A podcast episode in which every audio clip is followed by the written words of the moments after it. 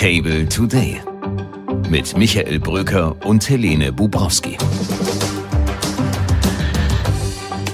Herzlich willkommen. Heute ist Montag, der 22. Januar. Ich bin Helene Bubrowski und werde Sie durch diese Woche begleiten. Ich bin der Host diese Woche und mir gegenüber sitzt Michael Bröker, mein Kollege in der Chefredaktion, mein Vorgesetzter. Und ich frage ihn, Michael, fühlst du dich schon marginalisiert, weil ich heute durchhoste? Man muss schon sagen, dass deine intellektuelle Brillanz gleichzeitig auch eine Dominanz ist und man fragt sich, kann man in diesem Schatten überhaupt noch existieren von dir? Danke, dass ich dabei sein darf. Hallo, schönen guten Tag, liebe Helene. Ja, hallo Michael, ich bin doch das Schattengewächs von uns beiden. Unter deinem großen Baum darf ich mich ausprobieren. Als Dafür Host wächst du heute. aber ganz schön schnell, du. Das werden wir sehen. Hey, it's Danny Pellegrino from Everything Iconic. Ready to upgrade your style game without blowing your budget? Check out Quince. They've got all the good stuff shirts and polos, activewear, and fine leather goods, all at 50 to 80% less than other high end brands. And the best part? They're all about safe, ethical, and responsible manufacturing.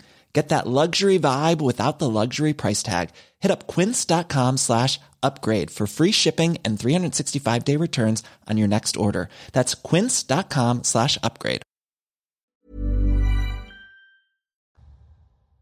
An unserem Tisch begrüßen wir gleich die Militärexpertin und Zukunftsforscherin Florence Gaub und wir sprechen darüber, wie realistisch es ist, dass schon im kommenden Jahr der Dritte Weltkrieg ausbricht, so ein Szenario der Bundeswehr. Außerdem haben wir einen schönen Nachtisch für Sie, der Sie in den Tag begleiten soll. Und die Botschaft kann ich jetzt schon vorwegnehmen. Fahren Sie doch mal nach Dresden, eine wunderschöne Stadt. Mehr dazu gleich. Und zunächst, Michael, müssen wir sprechen über das, was heute die Hauptstadt bewegt, was Deutschland bewegt, wahrscheinlich sogar große Teile der Welt bewegt. Den Staatsakt, die Trauerfeier für Wolfgang Schäuble, einem großen deutschen Politiker, der am zweiten Weihnachtsfeiertag gestorben ist, im Alter von 81 Jahren. Er hat wie niemand anders die Geschichte, die Politik der Bundesrepublik geprägt. Er hat im Grunde alle Ämter inne gehabt, die man haben kann, außer das Amt des Kanzlers und des Bundespräsidenten. Für beides war er aber auch im Gespräch. Er war Fraktionsvorsitzender, Parteivorsitzender, Innenminister, Finanzminister, Bundestagspräsident. 51 Jahre war er Parlamentarier, mehr als jeder andere.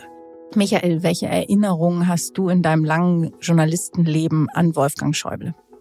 Viele und zugleich ja wenige, wenn man betrachtet, wie lang dieses äh, Leben ist. Für mich ist Wolfgang Schäuble irgendwie so etwas wie das Inventar der Bonner Republik ja schon gewesen. Und dann war er zugleich der wahre Gründer der Berliner Republik in seiner legendären Rede im Bundestag. Es geht heute nicht um Bonn oder Berlin, sondern es geht um unser aller Zukunft. Um unsere Zukunft in unserem vereinten Deutschland, das seine innere Einheit erst noch finden muss.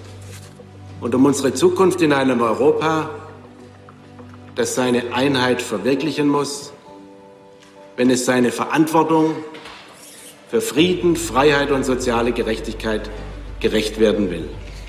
Und deswegen bitte ich Sie herzlich, stimmen Sie mit mir für Berlin.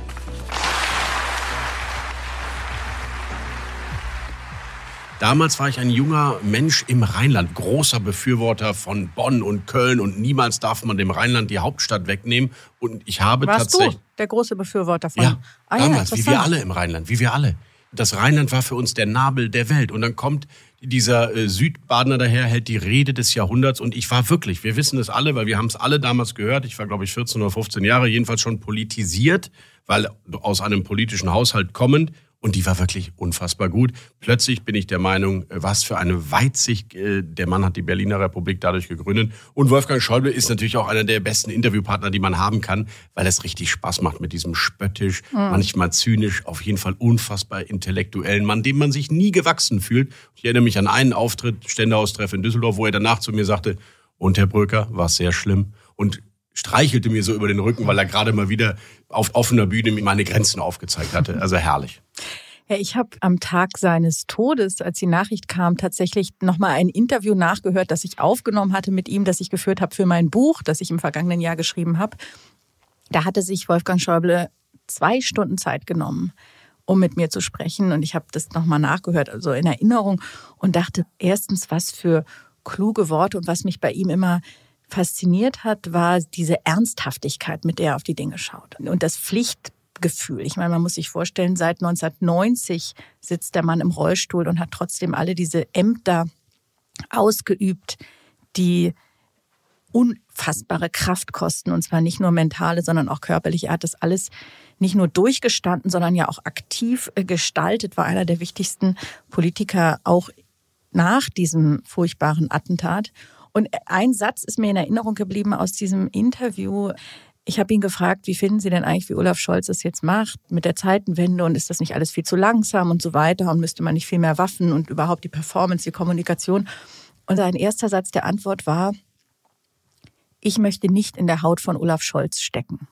Er hat nicht diese Reflexe des Oppositionspolitikers, der sofort sagt, ja, der Scholz, schrecklicher Kommunikator und überhaupt kann nichts, sondern er war immer sehr differenziert, er war immer sehr fair, er war immer gerecht, oft auch hart, auch gegenüber Journalisten. Aber diese Sätze, die so diese Glaubwürdigkeit ausmachen, dass er eben auch so gefragt war als Berater, nicht nur von Friedrich Merz, sondern von vielen, vielen anderen, auch von der langjährigen Kanzlerin Angela Merkel, mit der er kein herzliches Verhältnis hatte, aber doch ein von Vertrauen geprägtes. Ja, ich finde auch das Image oder das Klischee über den angeblichen konservativen Knochen Schäuble, den äh, Kohl fast Nachfolger und den Freund von Friedrich Merz. In Wahrheit hat er das in seinem Leben eigentlich gar nicht so oft dargestellt. Er war einer der ersten, die, glaube ich, damals Antje Vollmer als Bundestagsvizepräsidentin durchgesetzt haben. Er war ein Schwarz-Grüner, bevor es überhaupt die Klimaunion gab. Er war überraschend liberal, auch in der Integrationsfrage, Begründer der Islamkonferenz. Und bei manchem, was wir uns am Anfang vorgenommen hatten, sind wir ja wirklich gut vorangekommen. Bei der Ausbildung muslimischer Theologen an deutschen Universitäten, beim Islamunterricht an Schulen. In einigen Ländern ist islamischer Religionsunterricht heute ordentliches Schulfach. In anderen gibt es Modellversuche. Es läuft nicht überall ohne Probleme. Es gibt Auseinandersetzungen. Wie schön, dass es Auseinandersetzungen gibt. Das ist der Salz der Demokratie und der Freiheit auch. Da habe ich überhaupt nichts dagegen. Und deswegen ist er für mich eigentlich ein konservativ moderner. Und da müssen wir ja jetzt zu kommen. Was bleibt von Schäuble für diese Republik heute an diesem Tag, wo ganz viele Menschen kommen, die vielleicht gar nicht so unbedingt jetzt enge Schäuble-Vertraute sind, sondern die kommen, weil sie eigentlich auch das Amt und das, was er für Deutschland geleistet würdigen. Nicht nur der französische Präsident, er ist ja heute der Hauptgast dieser Trauerfeier, dieses Staatsakt. Natürlich kommt Angela Merkel, es kommen frühere Bundespräsidenten, Joachim Gauck, Christian Wulff oder Horst Köhler. Es kommen ganz viele aus allen möglichen Parteien. Was ist das, was man mitnimmt von Schäuble, selbst wenn er nicht mehr unter uns weilt? Na, du hast es gesagt, Emmanuel Macron wird die Trauerrede halten. Das war der ausdrückliche Wunsch äh, von Wolfgang Schäuble, den er noch vor seinem Tod ähm, formuliert hat. Der Kern der europäischen Vereinigung ist die deutsch-französische Freundschaft. Und Wolfgang Schäuble, der in der Nähe der Grenze aufgewachsen ist, für den war das eine Selbstverständlichkeit und gleichzeitig ein Auftrag, immer wieder daran zu arbeiten, das zu vertiefen. Er war da ein Mahner, der immer gesagt hat, wir können nicht alleine gehen, wir müssen gemeinsam als Europäer vorangehen. Insofern ist er auch einer der Architekten der Europäischen Union. Und das ist gerade in diesen Tagen natürlich, müssen wir sein Vermächtnis ganz besonders beschützen und wahren. Denn wenn wir auf Europa und Brüssel schauen, dann sehen wir, wie groß die Fliehkräfte sind, welchen schlechten Ruf die EU in großen Teilen der Bevölkerung mittlerweile hat. Und Schäuble war einer, der genau gewusst hat, was wir von dieser Europäischen Union haben und wie wichtig sie für Deutschland ist. Wir fassen zusammen. Wolfgang Schäuble, der Versöhnliche, der Parteiübergreifende, der Europäer, der Staatsdiener wobei er zugleich auch aus meiner Sicht nicht der Fehlerlose war. Gerade in der Eurokrise hat er die ordnungspolitischen Prinzipien, die ich als Volkswirt sehr verstehen kann, vor das politische Gespür gestellt, das am Ende doch Angela Merkel hatte und Griechenland im Euro gelassen hat. Das war ein Fehler von ihm aus meiner Sicht. Der Spendenskandal, der ihn auch in jedem Nachruf jetzt auftauchte, natürlich hing auch Wolfgang Schäuble da drin, auch wenn es immer noch unterschiedliche Vorstellungen gibt, wie das eigentlich genau mit diesem Brief abgelaufen ist, in dem die 100.000 Mark. Äh, Jedenfalls passt steckten. es nicht zu diesem preußischen Staatsdiener, der plötzlich im Bundestag sich an etwas nicht erinnern konnte, was man eigentlich nicht vergessen sollte. Aber gerade deshalb, weil Menschen nicht frei von Fehlern sind, bringt es mit sich, dass man auch mal einen falschen Weg einschlägt, dass man auch mal falsch liegt, dass man auch Fehler macht. Und Wolfgang Schäuble hat sich immer wieder aufgerichtet, er hat weitergemacht, er hat seine Fehler ja nicht geleugnet, sondern er hat aus seinen Fehlern gelernt. Er hat immer darüber gesprochen, er war auch bereit. Ich habe auch mit ihm über die, die Spendenaffäre geredet. Er hat sich dem gestellt und er hat weitergemacht. Und ich finde, das ist insofern auch beispielgebend, weil niemand, und lieber Michael, auch wir, frei von Fehlern sind und es darum geht, daraus zu lernen und weiterzumachen. Was für ein Schlusswort, dann nur noch ein Hinweis. Auf Table Media hat exklusiv für Sie, liebe Zuhörerinnen und Zuhörer, Markus Kerber, der fast 40 Jahre für und an der Seite von Wolfgang Schäuble arbeitete, geschrieben, was von Wolfgang Schäuble bleibt. Es ist wirklich ein konservatives Manifest mit optimistischen, zuversichtlichen Note geworden. Und ansonsten heute Nachmittag auf Phoenix selbstverständlich die Live-Übertragung der Trauerfeier. Seit knapp zwei Jahren tobt der Krieg in der Ukraine nach Russlands ruchlosem Überfall am 24. Februar 2022. The reality of this war is that Russia is significantly outnumbering us in daily artillery attacks. Shortage of ammunition, shell hunger is a very real and pressing problem that our armed forces are facing at present. We need to find a way to address this together. I'm not saying it is going wrong tomorrow, but we have to realize it's not a given that we are in peace. And that's why we have the plans. That's why we are preparing for a conflict with Russia and the terror groups if it comes to it, if they attack us. We're not seeking any conflict. Die Frage ist, wie es weitergeht. Müssen wir uns auf eine Konfrontation zwischen NATO und Russland einstellen? Die Bundeswehr jedenfalls scheint sich darauf vorzubereiten. Und wir wollen mit jemandem darüber sprechen, die sich wie keine andere in diesen Fragen auskennt und die zwei Dinge zusammenbringt, die wir heute brauchen. Florence Gaub ist Militärstrategin und Zukunftsforscherin. Sie hat gerade ein Buch geschrieben bei DTV über Zukunft und arbeitet im NATO Defense College in Rom als Direktorin der Forschungsabteilung. Schön, dass du dich virtuell zu uns an den Tisch setzt. Hallo Florence. Hallo Helene blickst du sorgenvoll auf das, was kommt im nächsten Jahr oder in diesem Jahr? Die letzten zwei Wochen waren natürlich gerade was so Alarmbereitschaft betrifft sehr aufregend. Also sowohl diese Aussage, dass Schweden sich auf den Krieg einstellen muss, dann dieses Papier der Bundeswehr und dann jetzt der äh, Vorsitzende des Militärischen Komitees der NATO, Rob Bauer, Admiral Rob Bauer, hat auch gesagt, Menschen sollen sich darauf vorbereiten, dass sie 36 Stunden durchhalten können mit Wasservorräten und Kerzen und so weiter. Das alles kreiert natürlich ein totales Gefühl der Angst. Ich glaube aber vielmehr, dass es die Funktion hat, jedem Einzelnen von uns klarzumachen, dass es hier um eine sehr ernste Situation geht. Und das heißt nicht irgendwie, alles wird ganz schlimm und wir werden alle demnächst sterben und der dritte Weltkrieg kommt ganz bestimmt. Das heißt es nicht. Aber es heißt wirklich, für jemanden, der wie wir in den 80er Jahren aufgewachsen ist, wir erinnern uns da noch dran, Möglichkeit des Krieges ist eine Realität und mit einem Weg, ihn eben zu verhindern, ist, dass wir signalisieren, dass wir uns im Ernstfall verteidigen können. Ne? Also wenn Russland versteht, dass wir uns verteidigen können, dann wird es uns weniger wahrscheinlich angreifen. Und auch das hat diese Funktion. Eine Zivilgesellschaft, die durchhalten kann, ist natürlich etwas, was wichtig ist für so eine, für so eine Vorbereitungssituation. Wenn man jetzt auf die deutsche Politik schaut, insbesondere auf diejenigen, die im Militär Verantwortung tragen, den Bundesverteidigungsminister, Hast du den Eindruck, die Menschen haben zu viel Angst? Also ist da dein Rat jetzt notwendig in diesem Sinne oder denken die über Handlungsoptionen schon genügend nach? Also ich kann jetzt nicht für Pistorius sprechen, aber ich habe schon das Gefühl, dass in Deutschland allgemein man sich gern mehr der Angst hingibt als der konkreten Überlegungen, was kann man tun. Also ich würde deswegen sagen, das ist so eine Tendenz in Deutschland. Ich meine, Angst ist eines unserer Exportwörter. Das ist ein Wort, das wir auch in anderen Sprachen German äh, Angst. verwenden. Genau, German Angst. Ich glaube, wir sind schon ein eher ängstliches Volk so insgesamt. Klar, natürlich die Bundeswehr, die denken auch viel über Handlungsoptionen nach. Also ich glaube, dass sie nicht nur Angst haben. In erster Linie ist ja ein Job des Politikers, zu entscheiden und umzusetzen. Jedenfalls mal denken Sie in Szenarien. Und eins dieser Szenarien ist jetzt kürzlich in der Bildzeitung veröffentlicht worden, ein Geheimpapier aus dem Bundesverteidigungsministerium, eine Verschlusssache nur für den Dienstgebrauch mit einem durchaus ja erschreckenden Szenario. Es geht um die Eskalation des Kriegs zwischen Russland und der Ukraine. Wir können gleich noch im Detail darüber reden, aber das Ende dieses Szenarios, das sich ungefähr über 16 Monate erstreckt, findet statt im nächsten Mai, also im Mai 2025 und sieht voraus, dass sich eine halbe Million westliche und russische Soldaten bis an die Zähne bewaffnet gegenüberstehen. Und dann bricht es ab. Also man weiß nicht, bricht der dritte Weltkrieg aus oder nicht.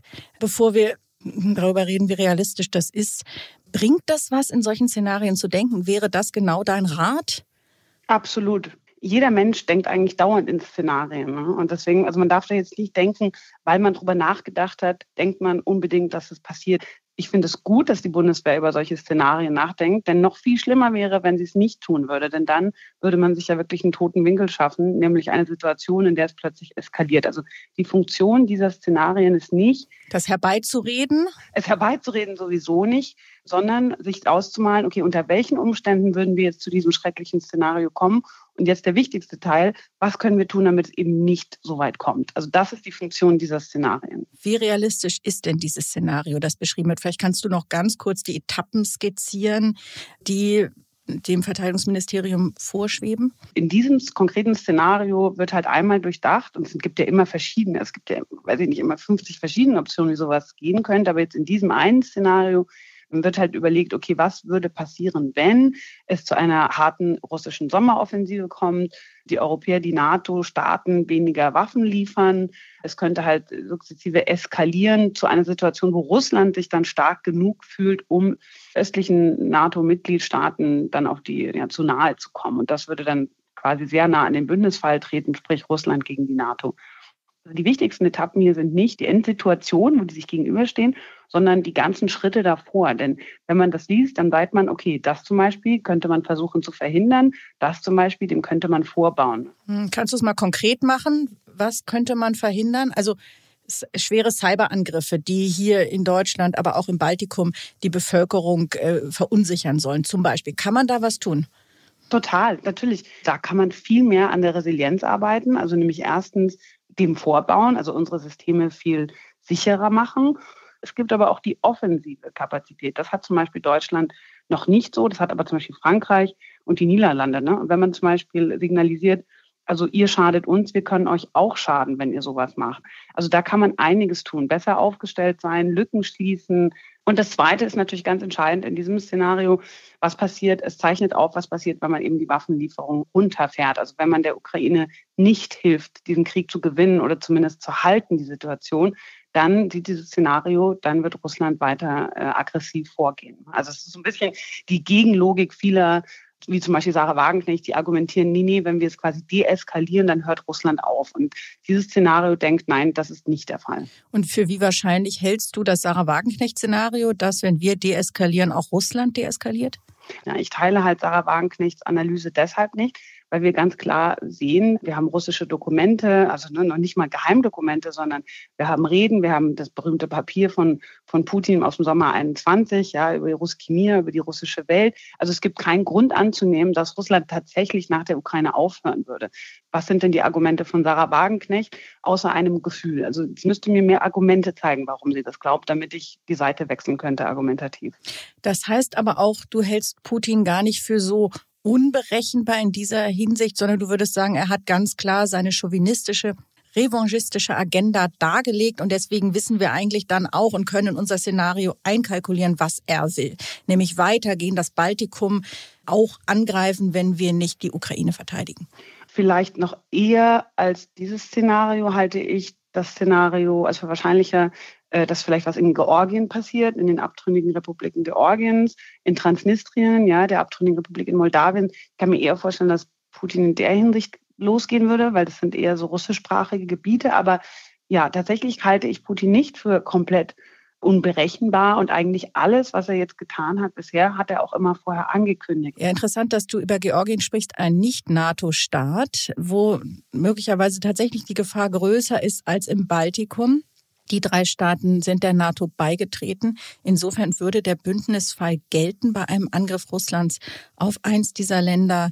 Artikel 5 des NATO-Vertrages würde bedeuten, dass alle anderen NATO-Staaten das auch als Angriff auf sich selber verstehen müssten. Was ist dieser Artikel 5 eigentlich noch wert, wenn im Herbst Donald Trump an die Macht kommt? Wie viel Sorgen, Ängste müssen sich die drei baltischen Staaten machen? Ich sage ja immer, die NATO ist ein Versprechen. Ja? Der ganze nordatlantische Vertrag ist in der Zukunftsform geschrieben. Und eigentlich weiß man nicht, okay, wenn das passieren würde, was würden die anderen Mitgliedstaaten dann tatsächlich tun? Der Wert des Artikel 5 bemisst sich immer danach, was die ähm, Entscheidungsträger in den Mitgliedstaaten darüber aussagen. Jetzt ähm, hat ja vor ein paar Tagen, vor zwei Wochen oder wann war es, äh, Thierry Breton, der EU-Kommissar, gesagt, Trump hätte ihm vor vier Jahren schon mal gesagt, wenn ihr angegriffen werdet, verteidigen wir euch nicht. Vor ein paar Wochen wurde Trump auch auf seinem, im Rahmen seiner Wahlkampagne gefragt, wie sieht es aus mit der NATO? Und er hat gesagt, das hängt davon ab, wie die Europäer sich benehmen. Ne? Und natürlich hat Trump und nicht nur Trump, sondern auch alle seine Vorgänger kritisiert, dass die Europäer zu wenig machen für ihre eigene Verteidigung. Da hat sich jetzt seit seiner letzten Amtszeit tatsächlich viel getan, auch wegen der Ukraine. Es würde für mich tatsächlich davon abhängen, ob Trump findet, wir haben jetzt mehr getan. Dann sage ich vielleicht noch was anderes dazu. Wir sehen, dass die republikanische Basis, das sind ja sehr viele evangelistische protestantische Christen, dass die tatsächlich sehr große Angst haben vor einer globalen Auseinandersetzung gegen Russland und China. Und wenn man ihnen eben dieses Bundeswehrszenario nahelegt und sagt, naja, also einen dritten Weltkrieg vermeiden wir eben dann, indem wir die Ukraine unterstützen, kann man davon ausgehen, also das ist die Aussage, die auch in Umfragen von Republikanern getragen wird, kann man davon ausgehen, dass Trump vielleicht doch nicht so eine schlechte Nachricht ist oder doch nicht das Schreckgespenst, was jetzt aktuell alle glauben. Man sollte seine Sicherheit sowieso nie in die Hände anderer legen, egal ob man sich jetzt super mit denen versteht oder nicht. Und das ist das schmerzhafte Erwachen, was für viele Europäer gerade stattfindet, auch in Deutschland, dass man halt erkennt, Verteidigung ist nicht nice to have, das ist nicht was, was man sich leistet, wenn man noch ein bisschen was übrig hat, sondern es ist existenziell. Ich würde sagen, gerade für Deutschland, wo wir es uns ja immer ganz gemütlich gemacht haben und im Grunde den anderen die Drecksarbeit überlassen haben. Du bist Deutsch-Französin, aber lebst schon seit vielen Jahren im Ausland. Wie schaust du auf den Zustand der Bundeswehr? Wie nachhaltig ist das Versprechen der Zeitenwende? Die Bundeswehr kann nie weitergehen, als die deutsche Gesellschaft sie gehen lassen. Das heißt, wir haben die Bundeswehr, die wir verdient haben. Vom Außen gab es ja schon seit 2014, also seit der Besetzung der Krim, immer wieder Kritik von innen und von außen, dass die Bundeswehr, dass, dass Deutschland viel mehr in Verteidigungsfragen machen muss. Und ich glaube, das war jetzt wirklich ein Schock. Also ich glaube schon, dass das Versprechen nachhaltig ist, aber es ist zu langsam und es ist leider zu wenig Geld. Was natürlich auch fehlt, ist halt das strategische Denken. Und deswegen finde ich, dass dieses Szenario zeigt, dass die Bundeswehr anfängt, in viel böseren Szenarien zu denken und nicht wie früher davon auszugehen, es wird schon irgendwie alles gut werden und unsere Aufgabe ist im Wesentlichen, irgendwelche Kriegsparteien am Balkan zu trennen. Also ich bin moderat optimistisch, was die Bundeswehr betrifft. Wir haben jetzt in den vergangenen Monaten diskutiert über einen europäischen Nuklearschirm, auch vor dem Hintergrund der amerikanischen Wahlen und der Unsicherheit, was dann passiert. Manche Leute sagen, das ist total unrealistisch. Du bist Zukunftsforscherin. Wie schaust du drauf? Was diesen nuklearen Schirm betrifft, ist für mich die Antwort natürlich Frankreich. Und, ähm, die aber nur sehr wenig Sprengköpfe haben, ne? Genau, aber das, man kann jetzt nicht einfach unter den Schirm von Frankreich treten und sagen, übrigens danke, sondern natürlich müsste man sich da finanziell einigen und strukturell und so weiter. Ich denke durchaus, dass das eine Möglichkeit ist, aber natürlich müssen dafür die deutsch-französischen Beziehungen erstmal viel besser sein, als sie es aktuell sind. Für mich wäre das eigentlich die Antwort auf das Problem. Sagt Florence Gaub, die übrigens auch Offizierin der französischen Armee ist. War. Ja, war. Ich bin aktuell nicht mehr, aber ich war Reserveoffizierin, ja. Reserveoffizierin im Rang des Majors. Vielen genau. Dank, dass du heute bei uns warst, Florence. Gerne.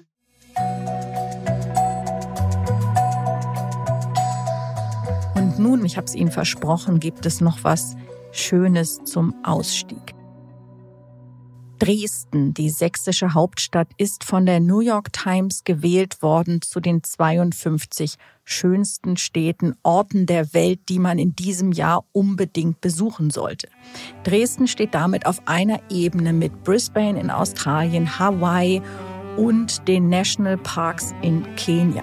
Also eine Auszeichnung, über die wir uns alle freuen können und sich insbesondere natürlich die Dresdner freuen. Die können sich auf viele Touristen in diesem Jahr freuen und auch von mir der Appell, fahren Sie hin. Es ist eine tolle Stadt an der Elbe.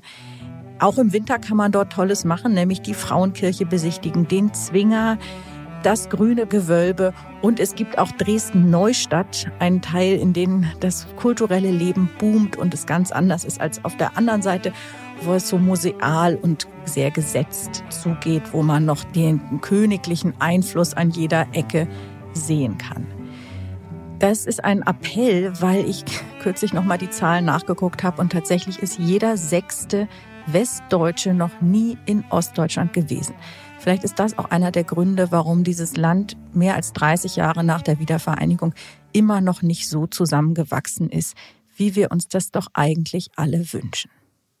Ob die New York Times das nun im Kopf hatte oder nicht, aber jedenfalls gibt es genug Gründe, noch in diesem Jahr am besten jetzt direkt das Ticket zu buchen nach Dresden. Vielleicht ist es Ihr erster Besuch, Ihr zweiter, dritter oder Sie waren schon x-mal da. Es wird sich lohnen. Und mit dieser schönen Aussicht entlasse ich Sie in den Tag. Machen Sie es gut. Senden Sie uns Feedback, Kritik, gerne auch Lob, wenn Sie möchten, an chefredaktion at table.media. Alles Gute, bis morgen. Ihre Helene Bobrowski. Table Today mit Michael Bröker und Helene Bubrowski.